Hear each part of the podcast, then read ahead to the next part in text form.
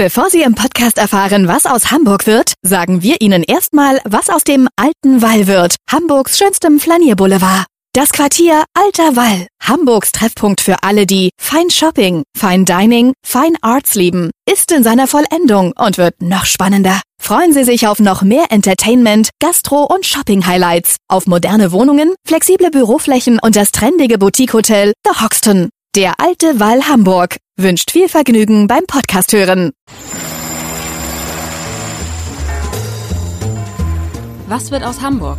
Der Podcast zur Stadtentwicklung. Hallo, moin, moin und herzlich willkommen zu einer neuen Ausgabe unseres Podcastes. Mein Name ist Matthias Iken und ich habe heute bei mir zu Gast einen Buchautor, einen umtriebigen Impulsgeber für die Stadt Hamburg und man kann es glaube ich so sagen, den Erfinder der wachsenden Stadt.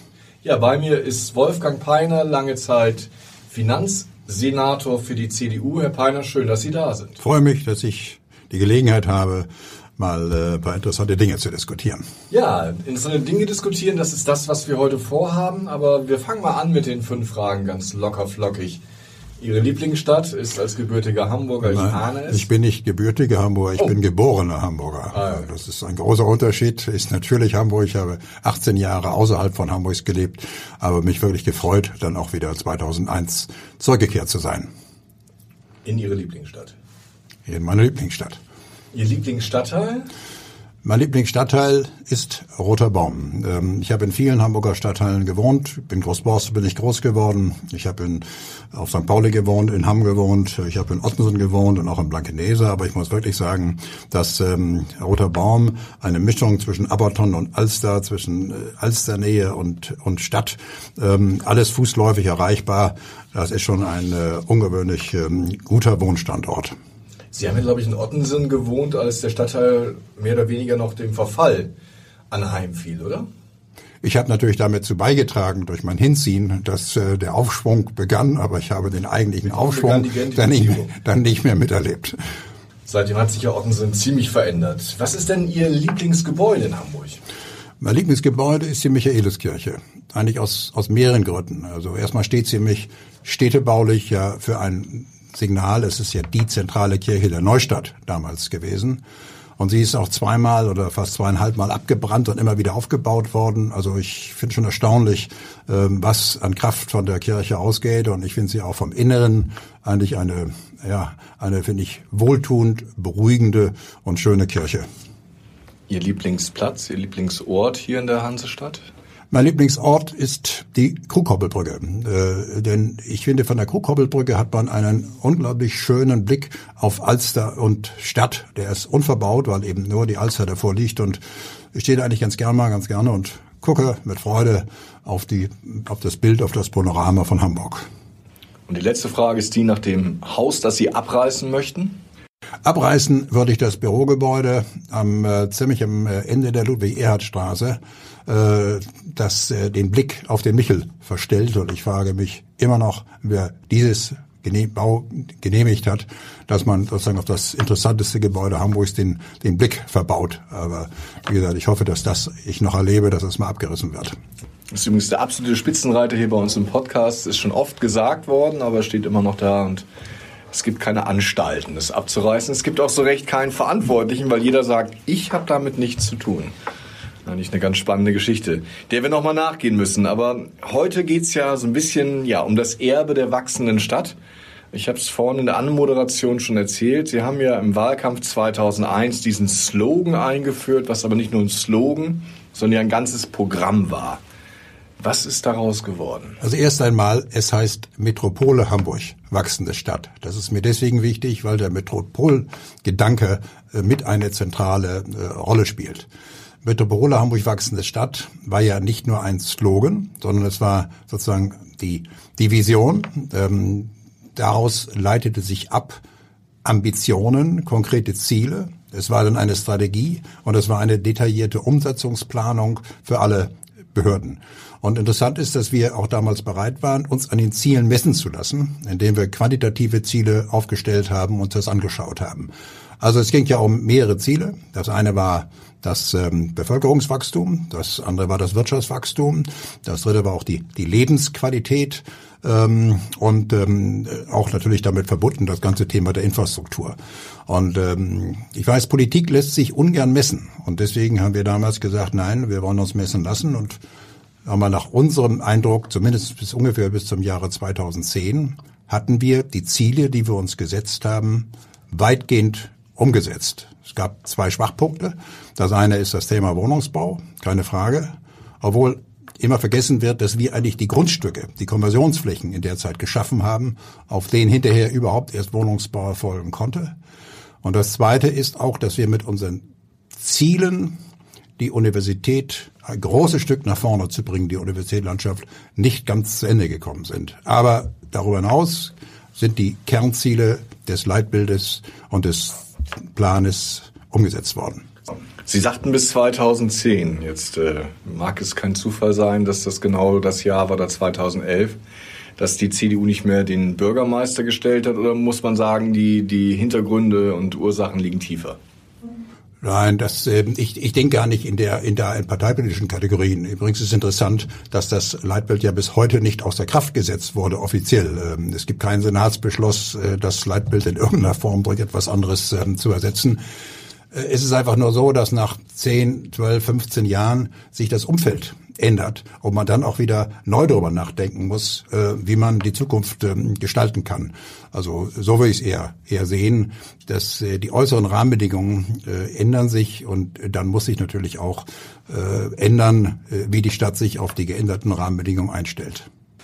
Die Rahmenbedingungen ändern sich. Ich habe einen schönen Satz gefunden in Ihrem Buch übrigens. Das heißt es, der Senat sieht jedenfalls die sich ändernde Welt und wird sich initiativ darauf einstellen. Ihm wird die große Aufgabe zufallen, die vielfältigen Möglichkeiten zu koordinieren. Das sagte damals Bürgermeister Nevermann. Stellt sich die Frage, macht der Senat das heute auch? Ich will es mal erst einmal positiv sagen. Ähm, das war in der Tat oder ist der Anspruch an einen Senat. Und ähm, man muss wirklich sagen, dass Leute wie Bürgermeister, wie Brauer, wie Nebermann selbst, ähm, wie auch Weichmann, wie von Donani und von Beust diesen Anspruch auch hatten und ähm, in ihrer Amtszeit ähm, immer bemüht waren, auch eine klare äh, Zukunftsperspektive zu entwickeln. Wenn Sie mich äh, so direkt fragen, ich kann im Moment nicht erkennen, wo das Zukunftsgesetz, äh, das, das, der Zukunftsplan des heutigen Senates ist. Ähm, jedenfalls ist er bisher nirgends in irgendeiner Form mal äh, formuliert worden. Interessant ist das äh, Zitat ja auch deshalb, weil Nevermann bezieht sich ja auf eine sich ändernde Welt. Und wir stehen ja eigentlich gerade in einer Zeitenwende. Wir sind in einer Zeitwende. Deutschland und Hamburg stehen vor grundlegenden geopolitischen, auch technologischen Umbrüche. Wenn ich an die veränderten Bahnströme denke, die Digitalisierung, die künstliche Intelligenz, China, der Nahe Osten kommen als wesentliche Mitspieler plötzlich auf den Markt. Also selten hat sich in so wenigen Jahren die Welt äh, doch so dramatisch verändert. Dazu kommen natürlich noch die weiteren Faktoren wie Klimawandel und Krieg. Also ähm, wir sind an Herausforderungen nicht arm in der heutigen Zeit. Hat Hamburg nicht auch in seiner Geschichte immer eher so ein etwas geruhsameres Tempo eingeschlagen und lässt vielleicht diese Veränderung auch ein bisschen an sich vorbeiziehen?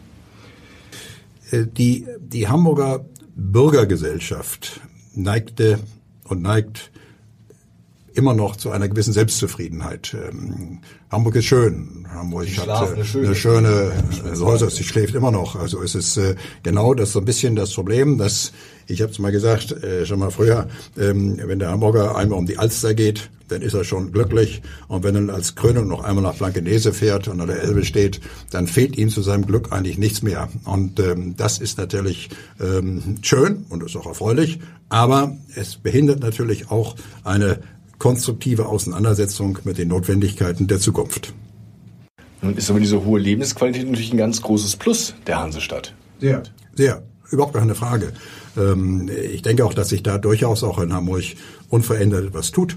Die Hafen City, die Science City, die Stadtentwicklungsprojekte, ähm, die ähm, Spitzenstellung und Exzellenzcluster in der Grundlagenforschung, die verbesserte Schulausbildung, äh, Elbphilharmonie, das sind Schwerpunkte, die alle deutlich machen, dass warum wir auch gerne in der Stadt leben. Aber man muss natürlich auch immer sagen, wehe, wehe, wenn ich an die Zukunft sehe. Ähm, ich muss dann auch doch, gerade wenn es mir gut geht, mit darüber nachdenken, ähm, ob diese Dinge auch alle für die Zukunft gesichert sind. Sie haben ja 2014 zusammen mit dem grünen Ex-Senator Wilfried Meyer und dem ehemaligen SPD-Bürgermeister Klaus von Donani das Papier in Sorge um Hamburg veröffentlicht, wo es Ihnen drei darum ging, die Wissenschaft in der Stadt zu fördern. Aber seitdem hat sich doch einiges wirklich zum Positiven geändert. Ja, Hamburg, es hat sich einiges äh, zum Positiven geändert. Das bezieht sich insbesondere auf, der, auf die Exzellenzcluster in der Grundlagenforschung. Und ich glaube, das ist ein großer Erfolg, auch für die Hamburger Wissenschaft, dass sie diese Exzellenzcluster auch äh, ummünzen konnte in den Exzellenzstatus. Das ist ohne Zweifel der Fall. Aber, jetzt kommt das große Aber, man muss auch dies alles natürlich sehen in Relation zu den, in Anführungsstrichen, Wettbewerbern. Hamburg ist nicht allein in dieser Welt. Hamburg steht im Wettbewerb zu bedeutenden europäischen Metropolen, Kopenhagen, Malmö, Zürich, Berlin, München, Stuttgart. Und ähm, in Relation zu diesen Städten droht Hamburg äh, die Gefahr, äh, den Anschluss äh, zu verlieren. Das heißt, so sehr wir uns freuen über das, was wir erreicht haben, man muss einfach auch erkennen, dass ähm, Hamburg und ähm, damit auch die, äh, die Entwicklung der Stadt ähm, nicht, nicht so positiv verläuft wie in den bedeutenden Wettbewerbsstädten. Wissenschaft und Forschung spielen statistisch, politisch, kulturell in anderen Metropolregionen eine deutlich stärkere Rolle und haben deswegen haben diese auch eine höhere Innovationsdynamik äh, als Hamburg und ähm, deswegen haben sie auch bessere Produktivitätsraten, bessere Wachstumsraten. Kurzum, sie sind interessanter ähm, für Investitionen in die Zukunft, als es Hamburg ist. Vielleicht mal konkret, wohin schielen Sie da? Sie haben sich ja intensiv damit befasst, wo Hamburg steht. Also von welchen Metropolen kann Hamburg lernen? Hamburg kann eigentlich von allen Metropolen lernen. Ähm, ich habe gesagt, man muss eine, eine Vergleichsgruppe ja benennen und dann auch sagen, wie verhalten wir uns sozusagen innerhalb äh, dieser Dinge. Das nennt man ja sozusagen die sogenannte Peer Group. Das heißt also eine Gruppe vergleichbarer äh, Städte. Und ähm, die, die mir dann spontan einfallen, sind Zürich, sind Kopenhagen, Malmö, sind München, sind Berlin und, ähm, äh, und Stuttgart. Und ähm, das und ist Stuttgart, das muss ja dem Hamburger wehtun. Das Stuttgart tut dem Hamburger weh. Selbst soll. das tut weh, aber erst mittlerweile kommt natürlich auch Karlsruhe, Frankfurt-Darmstadt sozusagen zusätzlich ähm, ins Spiel. Äh, und wenn ich mir das in der Vergleichssituation angucke, dann kommen wir eben doch immer wieder zum Ergebnis, ähm, dass Hamburg äh, als wissenschaftliche Metropolregion äh, deutlich weniger Forschungseinrichtungen äh, beschäftigt oder hat, dass Hamburg deutlich weniger Studierende hat, dass weit weniger Studienanfänger hier beginnen. Und ähm, äh, dass wir deswegen qualitativ, weder qualitativ noch quantitativ ähm, den Stellenwert haben wie die vergleichbaren Wissenschaftsmetropolen. Aber ist das nicht ein bisschen rückwärtsgewandt, weil ich, wenn ich wie ich schaue, wir haben jetzt diverse Max-Planck-Institute gewonnen. Wir haben die Exzellenzcluster neu in der Stadt. Wir haben Fraunhofer. Das alles sind ja Entwicklungen, die wir vor 15, 20 Jahren noch nicht hatten. Wie vor 15 bis 20 Jahren hatten wir es nicht. Max-Planck-Institute haben wir äh, zwei, meines Wissens, oder drei. Wir haben Fraunhofer Institut eins. Wenn wir das vergleichen mit den anderen Regionen, dann sind wir eben doch weit unterbesetzt. Dazu kommt eins, Hamburg hat ja auch eine Bedeutung für den gesamten Norden. Noch einmal, ich sage, es ist gut, dass Hamburg in den letzten fünf, sechs Jahren Fortschritte in diesem Bereich erzielt hat. Aber wir stehen im Wettbewerb der Metropolen und müssen eben leider konstatieren, dass die anderen Regionen hier äh, eine weit höhere sozusagen Innovationsdynamik äh, haben. Und ähm, deswegen sind wir auch gefordert, hier mehr zu tun. Das Phänomen ist ja folgendes. Hamburg hat seine Erfolge, das haben wir ja gesagt, im Bereich der Grundlagenforschung. Grundlagenforschung ist essentiell wichtig, auch für die gesamte wissenschaftliche Entwicklung. Warum die anderen uns voraus sind, ist, weil sie in der angewandten Forschung wesentlich mehr Aktivitäten haben. Was bedeutet angewandte Forschung? Es sind vor allen Dingen die technischen Universitäten, das sind die Universitäten, auch im Sinne der Spin-offs, das sind die, ähm, das sind auch die MINT-Fakultäten in anderen Universitäten. Und wenn ich das vergleiche mit Berlin, mit München, äh, mit Zürich, dann müssen wir einfach feststellen, dass wir in Relation dazu, was die angewandte Forschung betrifft, eben doch einen deutlichen Abstand haben zu dieser äh, Zielgruppe, die aber auch zusätzlich diese ganze Exzellenz in der Grundlagenforschung haben. Das ist ja keine Alternative entweder oder, sondern die haben beides. Exzellenz in der Grundlagenforschung und Exzellenz in der angewandten Forschung.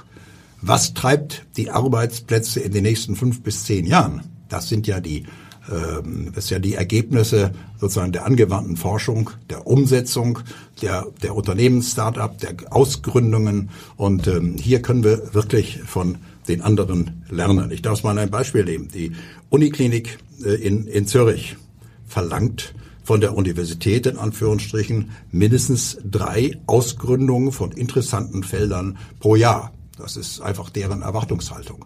Die TU München ist ein, ein geradezu Musterbeispiel, wie man wirtschaftliche Aktivitäten aus den Universitäten äh, hinaus ähm, ausgliedert. Und ich glaube, da können wir viel lernen. Ähm, das ist ein quantitatives Problem, ähm, es ist aber auch ein qualitatives Problem. Und ein ganz wichtiges Segment, das wird ja immer vergessen dabei in dem Zusammenhang, ist natürlich auch die, die Anzahl der Studenten in dem Bereich. Wir erleben im Moment ähm, einen sogenannten War of Talents, das heißt um die besten Absolventen, weil die Unternehmen dorthin gehen, wo sie die besten Absolventen haben. Und ähm, da muss Hamburg konstatieren, weil wir eben eine weit geringere Anzahl von Studenten haben im vergleichbaren Segment, ähm, sind wir nicht unbedingt immer erste Adresse, wenn Unternehmen daran denken, ähm, eine Niederlassung zu gründen oder sich selbst ähm, zu äh, erweitern. Also hier ist in der Tat ein, ein, ein Nachholbedarf, ähm, der erfüllt werden muss, wenn wir die Wirtschaftskraft dieser Stadt sichern wollen. Wer muss sich denn ändern? Das heißt, auch die Universität muss sich ändern und mehr einfordern, so wie das Züricher Beispiel zum Beispiel.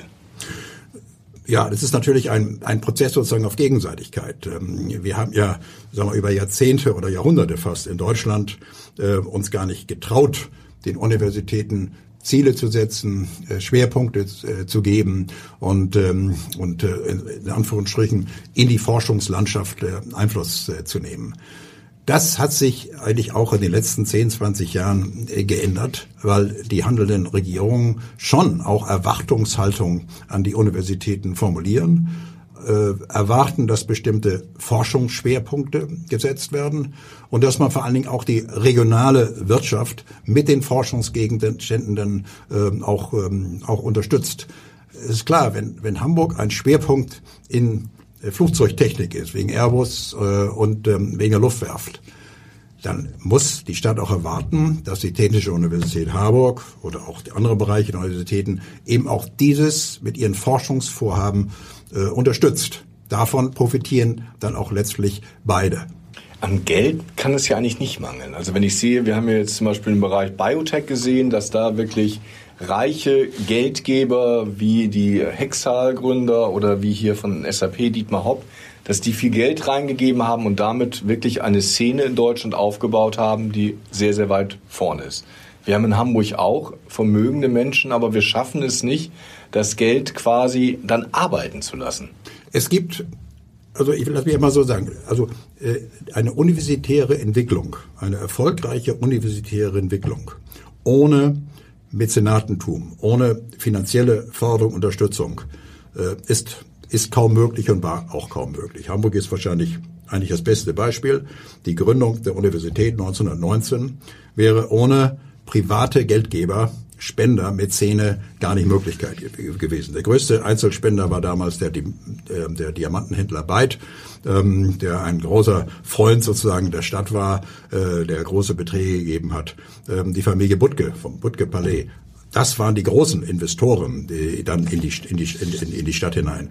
Und ähm, man muss sich natürlich heute schon fragen, äh, vor dem Hintergrund auch der großen Vermögen, die in Hamburg nach dem Krieg geschaffen wurden, wäre auch dieses nicht eine Motivation für die großen Vermögen der Stadt, ähm, dieses als Vorbild zu nehmen und ihrerseits auch sich dort ähm, großzügig zu engagieren. Es gibt ja Bereiche, Bucerius Law School, es gibt die Kühne Logistik-Universität, also es gibt in Hamburg durchaus Beispiele von Mäzenatentum äh, in Hinblick auf die Entwicklung der Universitäten.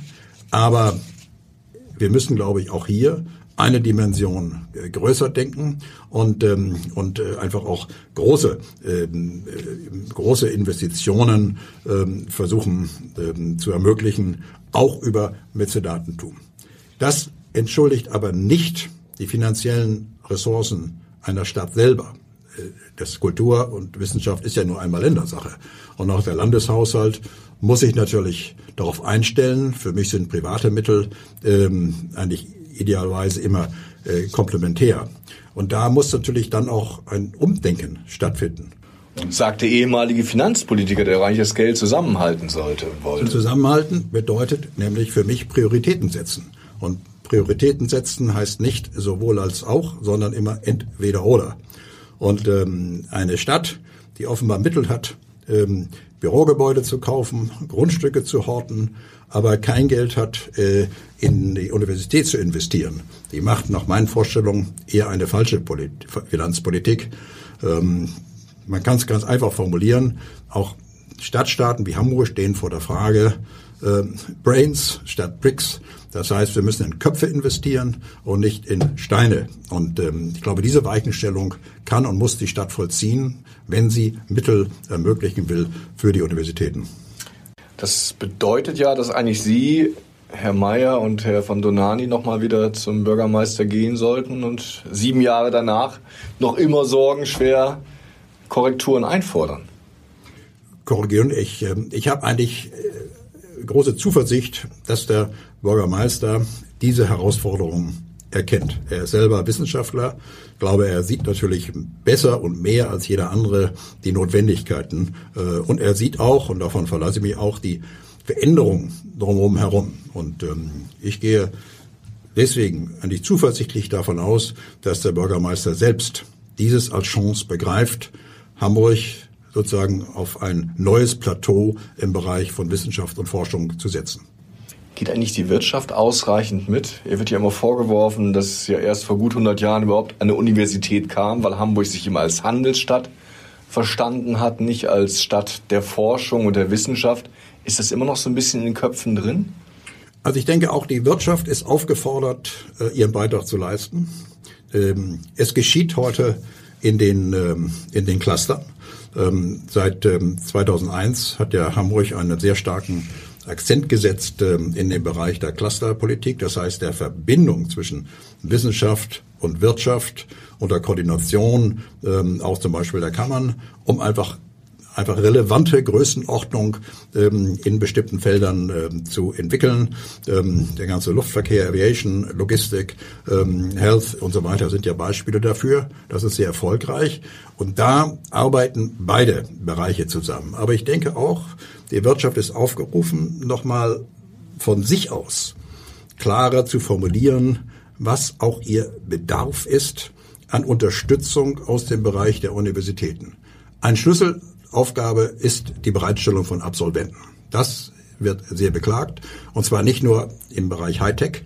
Ähm, wir reden ja nicht nur sozusagen von der technischen Universitäten. Wir müssen auch sehen, der gesamte Bereich der Dienstleistung. Hamburg ist ja auch eine Dienstleistungsstadt. Ähm, Wirtschaftsprüfung, ähm, Finanzdienstleistungen, Beratungen sind auch ein Schwerpunkt der Hamburger Wirtschaft. Auch da kann man oder muss man sogar aus meiner Sicht stärker zwischen der Unternehmen und den Universitäten zusammenarbeiten, um auch einen Mehrwert zu schaffen. Also ich denke, beide Seiten sind aufgefordert. Die Wirtschaft ist aufgefordert zu formulieren, was sie möglicherweise an Unterstützung braucht, um erfolgreicher sich zu entwickeln. Aber auch die Universitäten, die Dekane sind aufgefordert, darüber nachzudenken, was die Universitäten, ihre Bereiche einen Beitrag leisten können, welchen Beitrag sie leisten können, um den Standort Hamburg im Hinblick auf ähm, wirtschaftliche Entwicklung zu unterstützen.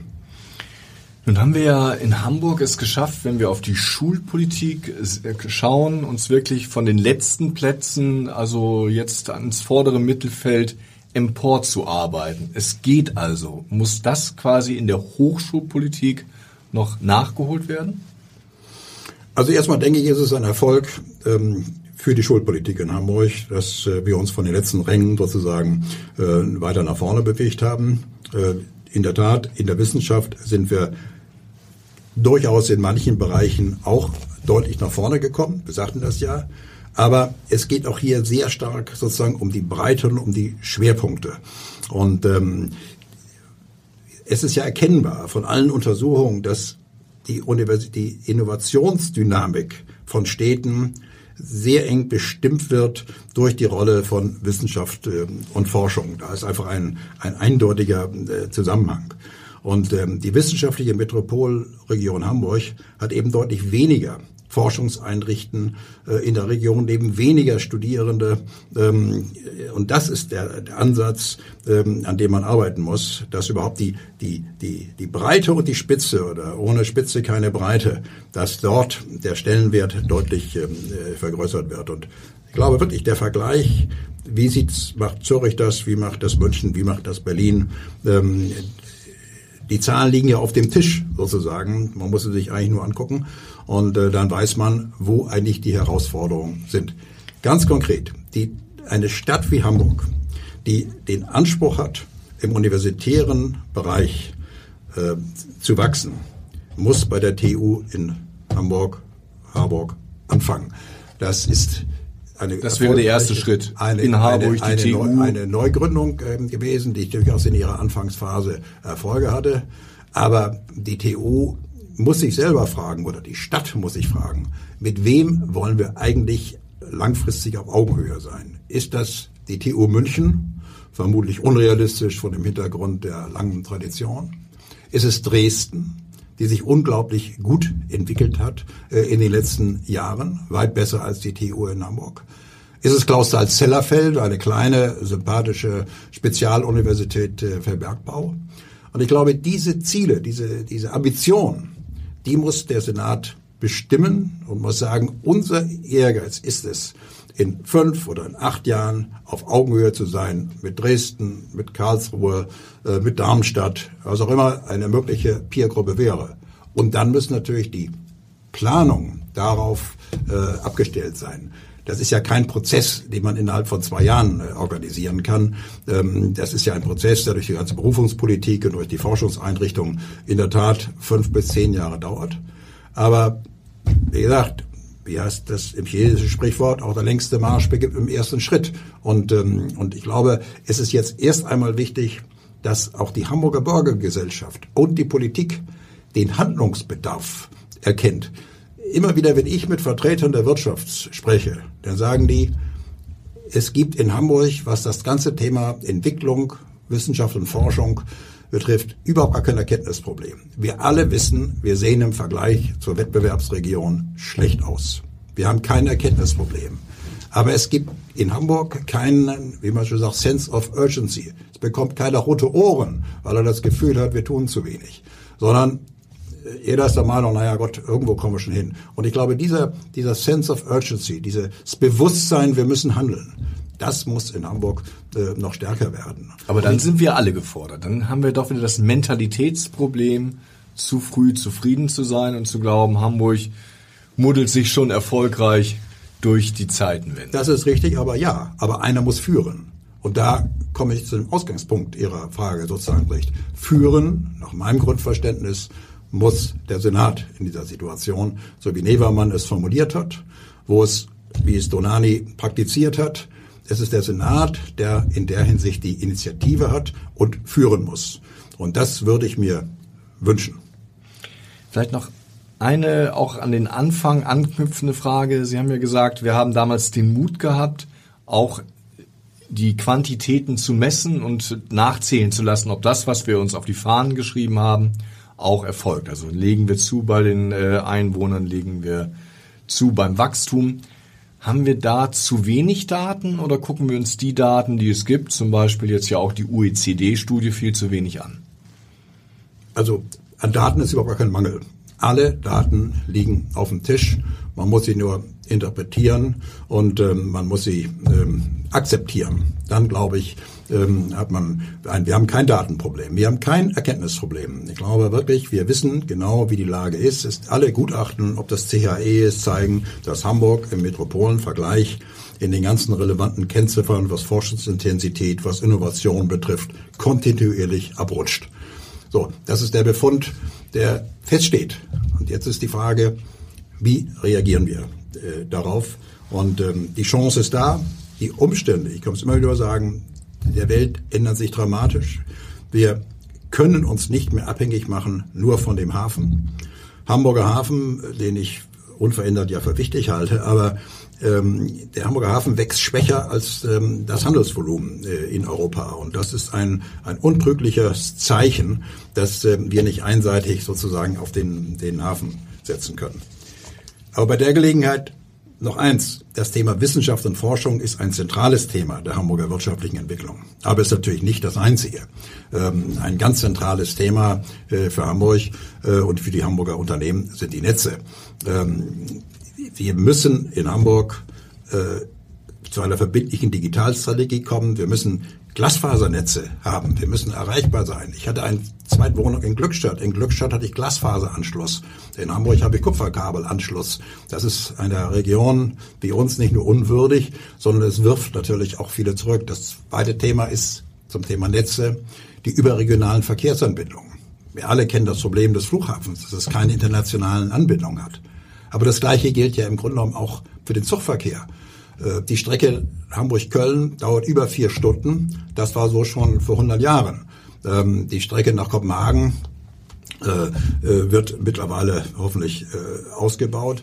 Aber Hamburg, Wenn die ganzen Klagen irgendwie abgearbeitet sind. Die, Klagen in Deutschland. Nicht in Dänemark. Dänemark ist durch. In Dänemark sind sie sozusagen durch. Und Hamburg muss mehr dafür tun, auch verkehrspolitisch, eine Spinne im Netz zu sein und nicht nur eine Location sozusagen am nordischen Rand äh, von Deutschland und muss seine Rolle begreifen als eine Spinne zwischen Köln, zwischen Amsterdam und zwischen Kopenhagen und äh, darauf die Verkehrsstrukturen äh, ein, einplanen. Hamburg hat Pech gehabt, das muss man wirklich sagen, mit dem Thema Transrapid. Das wäre eine große Chance gewesen. Die ist dann leider äh, vertan worden. Äh, Hamburg hat auch sehr unglücklich den Flughafen Fern, aller Fernbahnen gebaut. Eigentlich müsste man sagen, entweder gehört der Flughafen an eine Fernbahn oder die Fernbahn gehört an den Flughafen. Aber dieser Flughafen wird nie zu einer internationalen Bedeutung bekommen, wenn er wie jetzt an der, einer verkehrspolitischen Randlage. Liegt. Aber ist der Zug nicht endgültig abgefahren? Ich meine, es gibt Drehkreuze in Kopenhagen, in Berlin. Also da ist Hamburg raus, oder?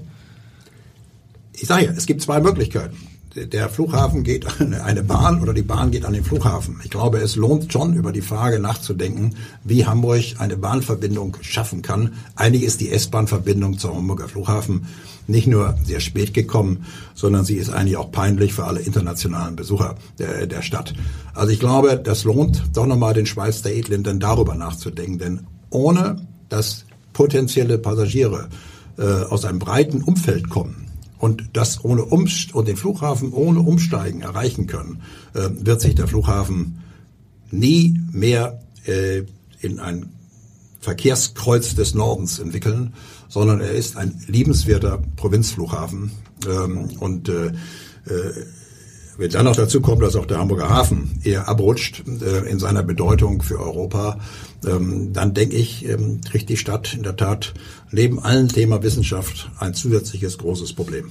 Ich glaube, manchen ist aber eine Provinzmetropole lieber als eine Weltmetropole.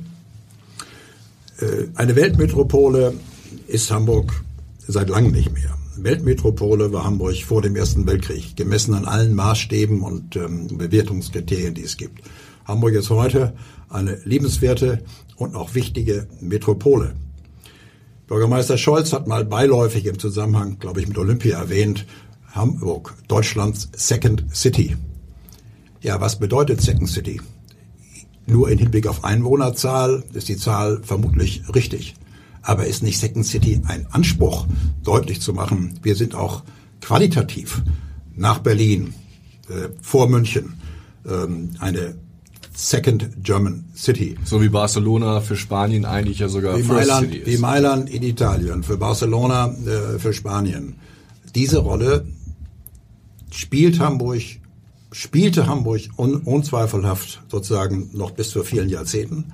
Aber man eben stellt fest, dass München zum Beispiel, ähm, aber auch die Region Frankfurt, Darmstadt, Wiesbaden äh, in diese Rolle immer stärker hineinwachsen. Und ich denke, es wäre schon gut, mal zu reflektieren, was bedeutet dann überhaupt die Botschaft, wir sind sozusagen Germany's Second City. Wollen wir das? Können wir das? Was müssen wir tun, um das Ziel zu erreichen? Diesen Gedanken, glaube ich, lohnt sich einmal äh, zu vertiefen.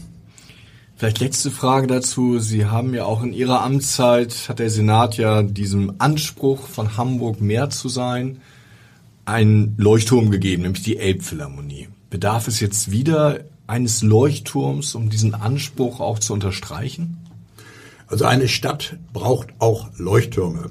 Die sollten aber nicht nur architektonisch sein, sondern zum Beispiel auch die von uns schon zitierten Max-Planck-Institute äh, im Bereich der Wissenschaft ähm, sind Leuchttürme.